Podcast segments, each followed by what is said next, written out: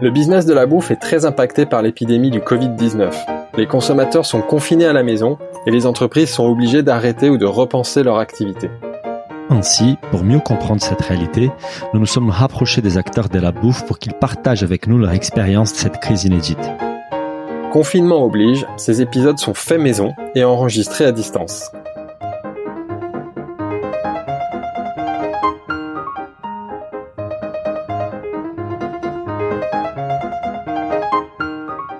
Bonjour à tous, je suis comme d'habitude avec mon associé Daniel qui profite du confinement pour créer des nouvelles recettes de cocktails tous les jours. Bonjour Daniel. Bonjour, c'est vrai que je m'éclate. Bonjour Philippe. Et justement, notre invité est une référence dans le monde du cocktail et maintenant également dans la restauration et l'hôtellerie de luxe. En quelques années avec ses deux associés, et maintenant trois associés d'ailleurs, il a créé un groupe qui compte désormais plusieurs établissements en vogue à Paris, Londres, New York, Ibiza, Minorque, Venise, Verbier, rien que ça. Nous sommes aujourd'hui avec Olivier Bon, cofondateur de l'Experimental Group. Bonjour Olivier. Bonjour. Et alors dans cette édition spéciale, on s'intéresse particulièrement à la réaction des entrepreneurs face à la crise sanitaire. Et euh, pour le moment, on n'a pas eu encore de, de représentants du secteur hôtelier, donc on a hâte d'avoir ton témoignage. D'autant que tu as une vision internationale du problème. Alors, notre première question qui est devenue une question rituelle, justement, c'est Olivier, quand est-ce que toi, tu as pris conscience de l'ampleur de la crise? Alors euh, c'est c'est assez euh, c'est arrivé euh, petit à petit donc j'ai pas exactement la date où je me suis dit ça, ça y est ça c'est vraiment une crise. Ça a commencé évidemment avec nous avec Venise puisque Venise a été fermée. J'y étais en plus j'étais j'étais là les derniers jours du carnaval de Venise et puis ils ont annoncé que que le carnaval était terminé prématurément. Et puis c'était quelle date ça Olivier C'était le week-end du 20 février, 20, 21, 22 vers là. Voilà. Et d'ailleurs, euh, la première réaction qu'on a eue, c'est c'est complètement idiot. Le carnaval ferme dans trois jours. Euh, ça, il reste deux trois événements d'une centaine de personnes. À quoi ça sert de, de, de médiatiser un événement aussi aussi malheureux? Et ensuite, ça a enchaîné avec euh, donc le comment dire le confinement en Italie. Alors, ce qui est marrant, c'est que d'une certaine manière, on a toujours le sentiment, bon, c'est assez humain, mais de se dire, ok, ça, ça, ça arrive qu'aux autres, ça va pas arriver au reste, aux, autres pays. Donc, l'Italie prend des mesures euh, très importante. Ça sera sûrement pas le cas en France, ça sera sûrement pas le cas en Angleterre. Donc là, on était en mode euh, bon, ok, il faut gérer l'Italie. Donc on s'est rapproché de notre équipe, rapproché du directeur. On a fait beaucoup de soutien en leur disant ok, vous inquiétez pas, ça va aller. L'Italie c'est particulier. Bon, on a tous fait la même erreur d'imaginer que qu'il y avait des raisons euh, historiques sur le fait que l'Italie fermait fermait ses établissements et confinait les gens. Euh, et puis après, ça a continué. Euh, on a commencé à avoir une, une diminution des événements euh, très forte. Alors euh, de tout, parce qu'on a aussi une activité un peu d'événementiel, des annulations de groupes, des annulations qui tombaient de partout. Et puis la C'était pas partout dans le monde ou en Europe? C'était en Europe. C'est euh, alors surtout euh, à Paris et à Londres, tous les tous les événements commencé à diminuer. Et puis les réservations d'hôtels. Alors là, c'était la dégringolade absolue. Pourtant, mois, le mois de mars, c'est c'est censé être un excellent mois et on commence à avoir des annulations, des, des gens qui annulaient évidemment, des, beaucoup de gens des, des pays asiatiques euh, ça, on le savait déjà. Et puis euh, d'autres annulations. Et là, on s'est dit, ok, ça commence à être bizarre. Et je me souviens, pour, pour, moi, le grand moment, ça a été, euh, j'étais à Londres justement. Je suis parti à Londres un week-end pour pour voir les équipes. Et le samedi à 19h, on a eu le, alors je sais plus, je me, je me, je me perds un peu dans les dans les heures ou dans les dates, mais on a eu l'annonce que les établissements fermeraient tous à minuit. Ouais, donc, ça, c'était le samedi, ouais, voilà, ça c'était le samedi. Et ça, c'était le choc absolu. en plus, c'était, il y avait vraiment une une complète opposition entre ce que je voyais à Londres le soir où mes établissements étaient encore pleins, les gens, les gens, les gens picolaient, ils sortaient, ils discutaient dans la rue, ils étaient au restaurant, tout le monde était, euh, était comme, comme euh, se comportait complètement normalement, et euh, l'annonce de ce qui se passait à Paris. Donc il y a eu un espèce de choc. Et là, on a compris que ça y est, euh, c'était, euh, c'était, euh, c'était parti quoi. Je me rappelle. Tu n'as pas pu t'anticiper en fait à ces, à ces fermetures-là parce que tu les attendais pas. Quoi. Et, et, le vendredi, j'en discutais avec mon associé et puis on se dit non, je pense que le, le, la position du gouvernement ça va être différent. Donc en France, on va sûrement pas fermer. vous inquiétez pas.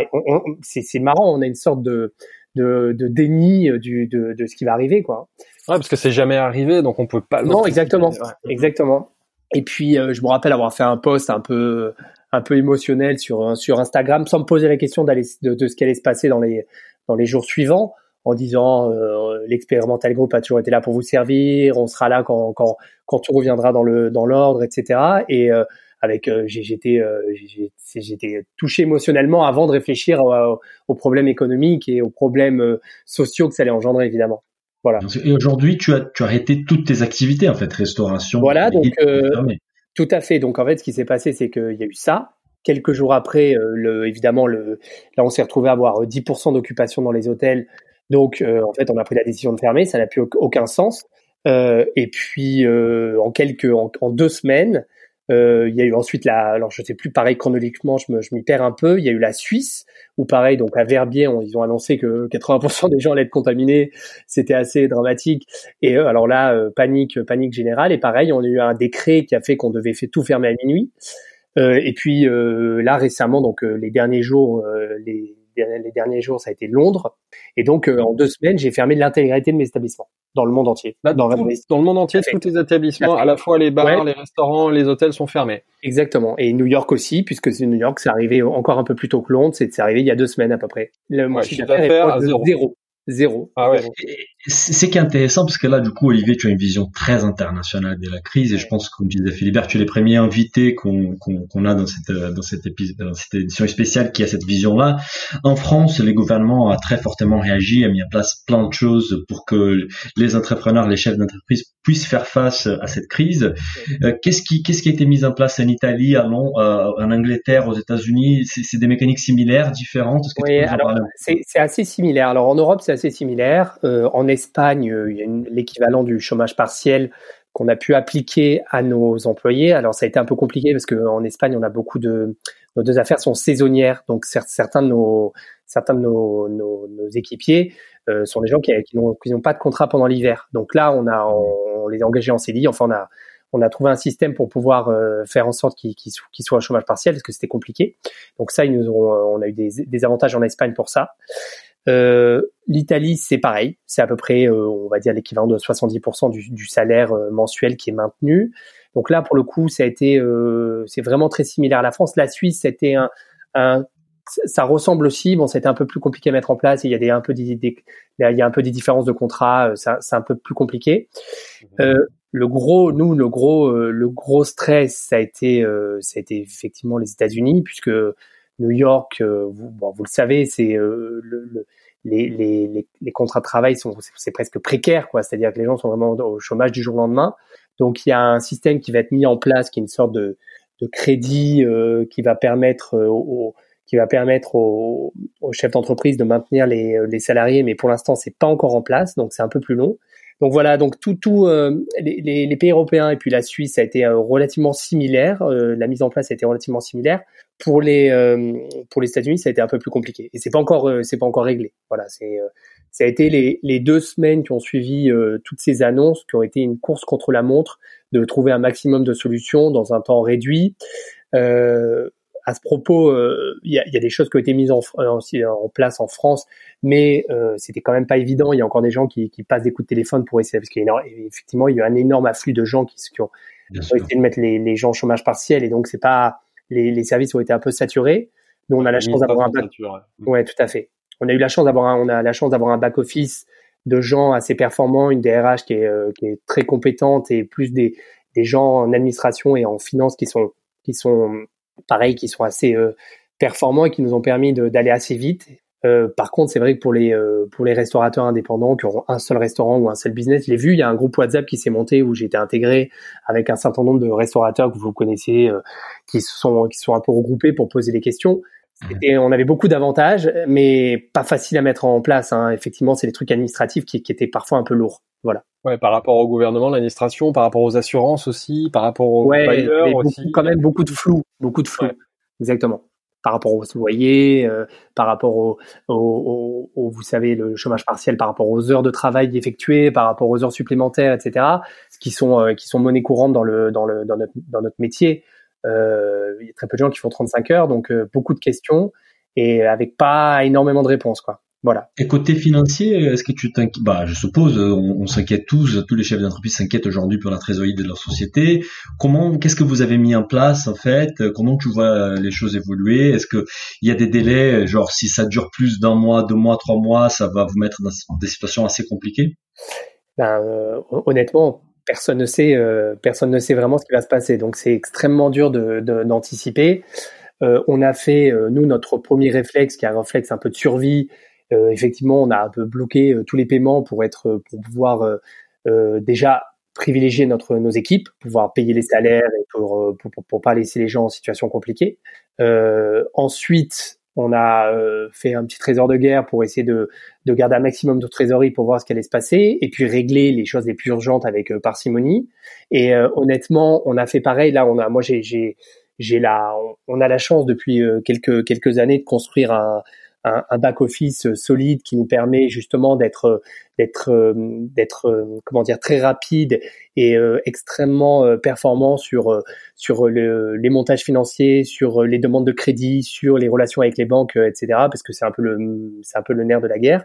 Et là, pareil, moi j'ai un j'ai j'ai des personnes de mon de mon bureau, mes deux directrices, une de de Londres et, euh, enfin celle qui s'occupe de l'international et celle qui s'occupe de, de, la France, qui ont été hyper performantes. On a trouvé euh, des avantages avec euh, nos banques, des autorisations de découvert, un crédit en Espagne, un crédit en Suisse. Enfin, on a vraiment, on n'a pas arrêté. C'était le gros challenge des deux semaines et on a réussi à, à, à se capitaliser le plus rapidement possible pour essayer de passer la crise. Maintenant, voilà, nous aussi, on est on est effectivement, euh, enfin comme tout le monde, un peu inquiet. Si, si l'activité reprend pas dans les dans les semaines, dans les mois qui arrivent, euh, impossible de savoir ce qui va se passer. C'est ça reste très compliqué. Tu donnes quoi comme échéance? Enfin, vous donnez une échéance genre, euh, Nous, on a la, je vais, moi, je suis, je suis, on a la chance d'être on a la chance d'être un groupe en bonne santé. On a un partenaire financier qui est solide, même si c'est un partenaire qui a aussi, qui, comme tous, qui, a, qui, qui va souffrir de la crise. a priori, on devrait passer la crise, même si. Bah, alors, L'avantage, c'est que là, avec le chômage partiel, pour l'instant, on n'a on a pas de sortie d'argent. On a, on a échelonné nos, nos, nos, paiements de, nos paiements de loyer avec les propriétaires qui ont été relativement compréhensifs. Ouais, ça euh, on a essayé de trouver des tas de solutions. Alors, euh, euh, effectivement, j'ai des, euh, j'ai des, des, grosses questions. Par ailleurs, hier, on a un peu passé la journée à se poser des questions sur Ibiza. Euh, Ibiza. la saison, ouais, ouais. parce que si, si la saison est vraiment, vraiment fermé, ben pour le coup, j'ai un loyer qui est, euh, qui est absolument astronomique euh, là-bas. Euh, est-ce qu'on va pouvoir, comment est-ce qu'on va faire? Est-ce que la propriétaire va être d'accord pour pour l'échelonner? Est-ce qu'on va avoir des avantages? C'est pas, pas évident. Si je rate vraiment une saison complète, ça va être dur. Bon, je, je... les points du loyer, c'est un point important qu'on a qu'on a déjà évoqué dans, dans ces épisodes-là des, des, des mais c'est que et je pense que dans l'activité d'hôtellerie, c'est encore plus important. Est-ce que vous parlez avec vos bailleurs de de décaler les paiements des loyers ou, voire d'annuler euh, certains mois de loyer? Malheureusement, c'est plus décalé. Hein. Hmm.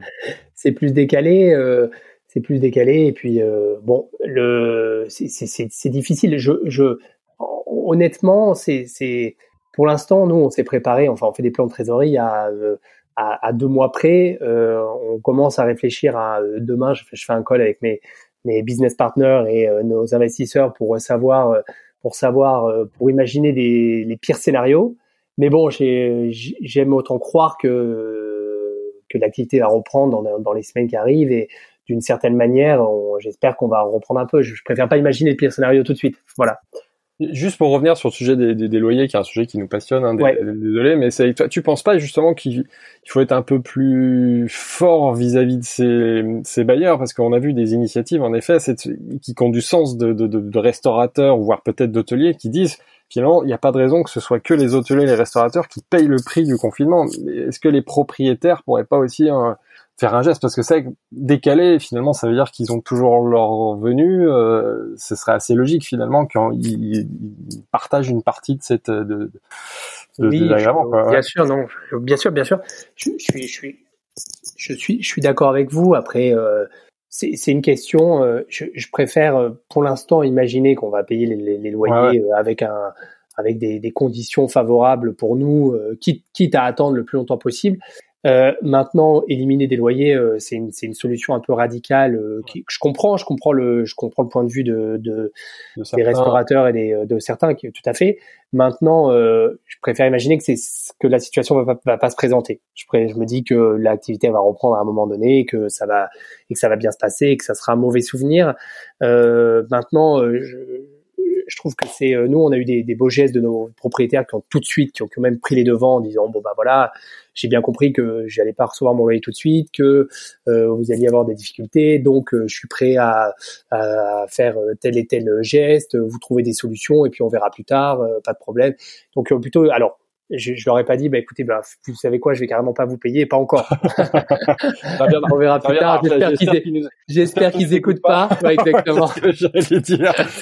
mais, ça, mais ça, ça, ça, ferait du sens. Et moi, je comprends tous ces, tous ces restaurateurs qui se mobilisent pour ça. Mais bon, après, on va voir comment ça évolue. Et, et, et par rapport à la reprise, je sais qu'on on sait tous, hein, c'est hyper difficile à, à, à, planifier les choses, à estimer quelle sera la prochaine étape parce qu'on ne connaît pas encore les dates et surtout, on ne sait pas dans quelles conditions elle se fera cette reprise là, mais ce qui est sûr, c'est que au niveau du tourisme, l'impact il va, il va être très long. On sait, probablement on aura les frontières qui vont rester fermées un petit moment. Qu'est-ce avec quel scénario vous commencez à travailler pour, planifier les possibles que bah, que vous arrivez à planifier pour l'année 2020 et 2021 Alors euh, c'est pareil, c'est extrêmement dur de, de prévoir, c'est extrêmement dur de prédire. On le voit même, c'est euh, assez, euh, c'est un, c'est très intéressant, par exemple, de voir les, les, commentaires et, les, et ce que pensaient les gens il y a, il y a quelques semaines euh, pendant le confinement en Italie, où, euh, où en fait, euh, on s'aperçoit qu'à dix jours près, on n'avait aucune idée de ce qui allait se passer. Je pense que c'est un peu le même sentiment aujourd'hui. Personne ne peut, ne, peut de, ne peut prédire ce qui va se passer dans les jours qui vont arriver. Maintenant, c'est mmh. sûr que dans notre domaine, euh, une réouverture partielle, comme on entend des, rumeurs qui arrivent un peu à droite à gauche, c'est très incompatible avec la restauration, tout simplement parce que vous, connaissez, c'est votre, aussi votre secteur. Les, et un restaurant qui marche pas euh, à 90% de remplissage, c'est très compliqué. Les marges sont très faibles. Comment faire fonctionner un restaurant avec des gens qui sont assis à 1m50 Ça, ça ne présente aucun intérêt. Vous devez quand même avoir euh, du personnel. Comment vous allez faire pour Est-ce que vous allez garder une partie du personnel en chômage partiel? Est-ce que vous allez faire bosser les gens?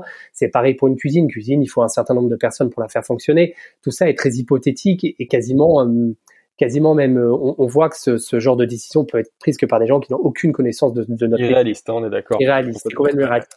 Donc, euh, mais mais si si c'est la règle, les gens vont pas réouvrir parce que ça sera trop risqué. Donc maintenant, si si les restaurants et les commerces commencent à réouvrir petit à petit à Paris, on va dire en full, mais que les frontières sont toujours fermées.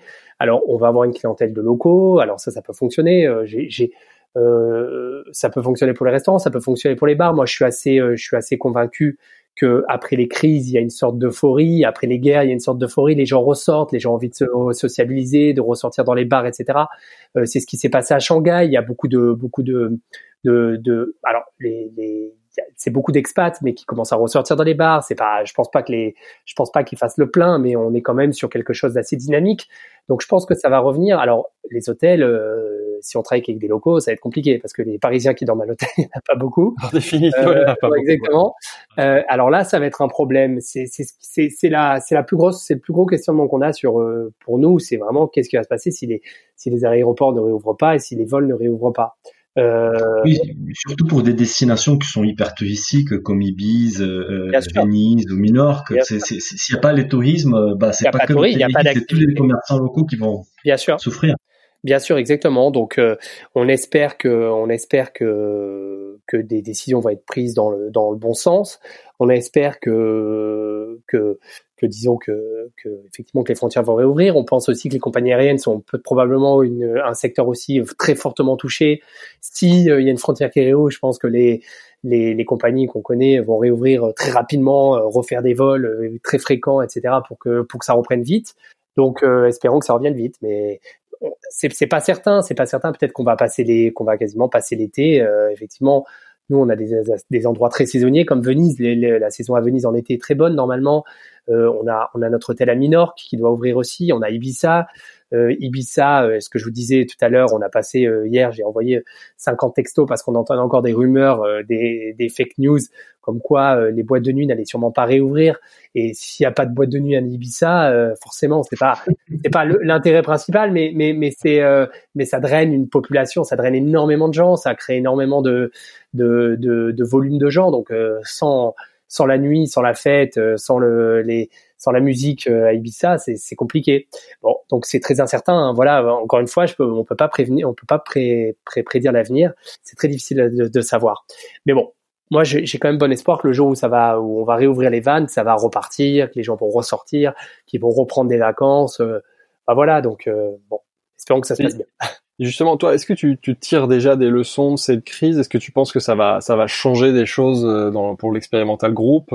Ouais, c'est pareil on, on, va voir, on va voir. Euh, je tire des leçons. Euh, c'est marrant parce que mon un de mes associés était assez euh, assez prévoyant et à chaque fois qu'on faisait des rendez-vous avec des banques, etc. Il me disait bon alors qu'est-ce que vous qu'est-ce qui pourrait faire que la bulle la bulle hôtelière puisse puisse éclater? Euh, parce qu'on a déjà eu les attentats, alors on a eu les gilets jaunes, euh, on a eu euh, les retraites, etc. Et on a suite dit, bah, on va avoir une pandémie. on va avoir une pandémie. C'est le prochain big next thing, c'est la, la pandémie, parce que ça, on l'a pas encore eu et c'est pas impossible que ça soit. Oh, il y a quelques, il y a quelques mois, c'était, mais c'est, on le voit avec tous les tous les gens qui qui, qui imaginent qu'on est dans un complot mondial. On voit qu'il y a beaucoup de vidéos qui sortent euh, Bill Gates qui annonçait en 2010 qu'il pensait que c'était le seul truc sur, pour lequel on n'était pas prêt. Enfin, il y a quand même pas mal de, de gens qui en, qui en parlaient déjà, puisqu'effectivement, c'est, on a eu quelques cas. Les gens sont assez, euh, ils ont la mémoire assez courte, puisque on a eu quelques, on a eu le H1N1, on a eu le, on a eu des alertes, etc. On a eu quelques alertes, et puis les gens ont très rapidement oublié. Hein. Donc, moi, je pense que les gens vont assez rapidement oublier dès que les gens sont suralimentés par la par les médias et puis après quand ils vont quand ils vont reprendre une vie normale, ça sera qu'un mauvais souvenir. Maintenant, comme après chaque crise, comme après euh, notre président parle souvent de guerre, comme après chaque guerre, il y a eu des changements euh, très forts. Les, les, on le voit par exemple, les, euh, la crise de 2008, ça a été un les, les années qui ont suivi, ça a été les les années, les, c'est le, l'âge d'or des, des startups. C'est là qu'il y a eu Airbnb, c'est là qu'il y a eu, enfin, il y a eu beaucoup de, de gros, euh, de gros qui sont sortis parce que euh, ça remet en question énormément de choses et ça permet aux gens de réfléchir euh, un peu outside the box et de voir qu'il se passe beaucoup de choses et, et d'être très créatif. Moi, je trouve ça passionnant. C'est, c'est un des trucs qui est, alors je sais pas comment c'était nous. On a une expérience de 12 ans dans la restauration et dans l'hôtellerie et dans, dans les bars. Je sais pas comment c'était d'être restaurateur dans les années 90. Je sais pas si la vie était plus simple, mais nous, on a tellement de choses qui se passent chaque année que en fait, euh, c'est un scénario. Enfin, vous pouvez pas, euh, même c'est rigolo, vous pouvez pas faire un business plan euh, quand, quand, votre banquier vous demande un business plan, vous le faites mais euh, vous rigolez et vous dites bon c'est impossible ça, ça, ça, se passera pas comme ça on ne pourra jamais savoir ce qui se passera demain. Donc euh, un jour c'est les nouvelles technologies c'est euh, l'ubérisation c'est les Deliveroo et c'est les machins. Puis un jour c'est un truc beaucoup plus grave c'est des attentats et, voilà. Puis maintenant c'est un virus. Puis un jour c'est des manifestations. C'est c'est un métier passionnant aussi pour ça parce qu'on est obligé de se remettre en question tout le temps. Alors pas forcément pas forcément dans les dans les moments les plus enfin dans, comment dire dans les dans les meilleures nouvelles mais mais ça on va avoir voilà, c'est des moments difficiles, mais ça permet, comme tu le dis très bien, de, de pousser les, les, systèmes à se à réorganiser et ça les pousse à être très créatifs. Donc c'est là où on voit du positif dans tout ça. Tout à fait. Tout à fait. Donc nous, on verra, on verra comment comment s'adapter. Est-ce qu'on va être, est-ce que les gens vont être plus liés euh, Par exemple, les gens là en ce moment font énormément de réseaux sociaux. Est-ce qu'ils vont être un peu fatigués des réseaux sociaux après le après le après la crise ou est-ce qu'au contraire, euh, il aura une place encore plus forte? Impossible de prédire. Mais par contre, c'est vraiment très intéressant. Euh, nous, nous c'est qu'on a observé en fait avec nos invités, c'est que il y a pour certains c'est vraiment très difficile ces, ces confinements, pour d'autres c'est une vraie opportunité, une explosion de leur activité. Donc euh, c'est voilà, il faut s'adapter au nouveau contexte, il faut savoir euh, tirer des leçons. Et, et, et la question qu'on avait pour toi à titre perso en fait, c'est comment tu vis ces confinements? Alors tu es basé où déjà? Tu es venu à Paris, tu es basé à Paris. Comment tu t'organises? Qu'est-ce que tu fais? Tu es confiné chez toi Est-ce que tu as des bons plans confinement à partager ah oui, oui, tout à fait. Alors moi, je suis resté à Paris parce que déjà j'ai euh, pas du tout envie de partir alors que j'ai beaucoup de mes, équipes qui sont là, mes établissements qui sont là. Je je préférais rester dans le entre guillemets dans le feu de l'action, même s'il n'y a pas beaucoup d'action. Euh, voilà, je suis confiné dans le centre de Paris. Je suis à côté des grands boulevards, moi, à côté de mon hôtel et nos bureaux sont là aussi, pas très loin du Grand Pigalle. Donc je suis très euh, très central. Voilà, je suis j'ai la chance de de partager euh, de partager ma vie avec euh, une intérieur designer. Donc c'est très intéressant. Elle fait beaucoup de beaucoup de dessins et beaucoup de projets la, journée. Donc c'est c'est c'est très instructif. Un petit garçon aussi euh, qu'il faut qu'il faut alimenter en activité. Alors exactement occupé alors faire du sport dans la maison c'est absolument rocambolesque. Il a quel âge ton petit garçon? Il a 5 ans ah bah, voilà, Alors on fait les, non bah c'est génial, on fait les cours à la maison, c'est intéressant. Je regarde des tutos pour lui faire des, cours de karaté, euh, des parcours. Enfin c'est, euh, c'est génial. En fait, on est, euh, c'est assez marrant parce qu'on est assez busy finalement. Hein. On est même, ah je trouve que le temps passe assez vite. Et, et, et, et, alors ce qui est bizarre, c'est que moi je trouve que, alors moi je, je suis, je suis jamais dedans, je suis jamais un suis jamais à un bureau, je suis jamais derrière un ordinateur, je suis toujours sur le sur le terrain. Alors là, je trouve que ah, quand on fait cinq mails, qu'on passe trois, qu'on fait trois codes, etc., on a l'impression d'être épuisé. Je trouve ça assez il y a, y a, un côté un peu, c'est, ça tape un peu sur le système quand même. Hein. Donc j'ai pas de bon, honnêtement, j'ai pas de bon plan.